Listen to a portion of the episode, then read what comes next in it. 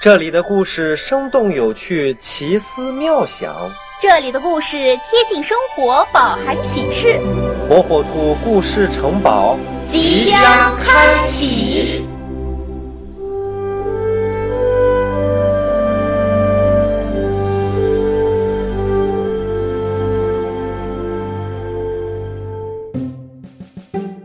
小朋友们，大家好，我是火火兔。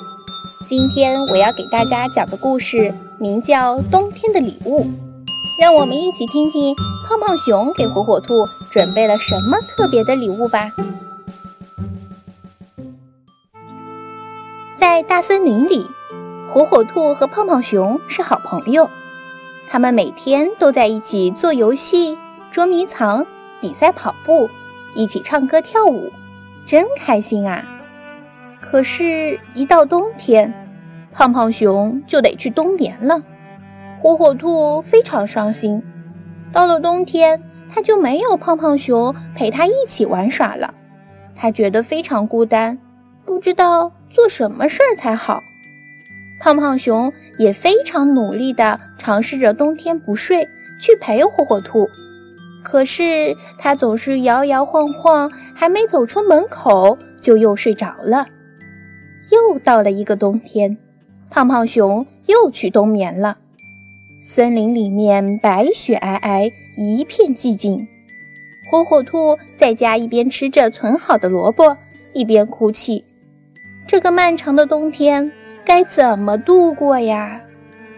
吃着吃着，忽然。火火兔在地窖的萝卜堆里发现了一个奇怪的银色的东西。火火兔挖出来一看，咦，是个贴着胖胖熊照片的录音机。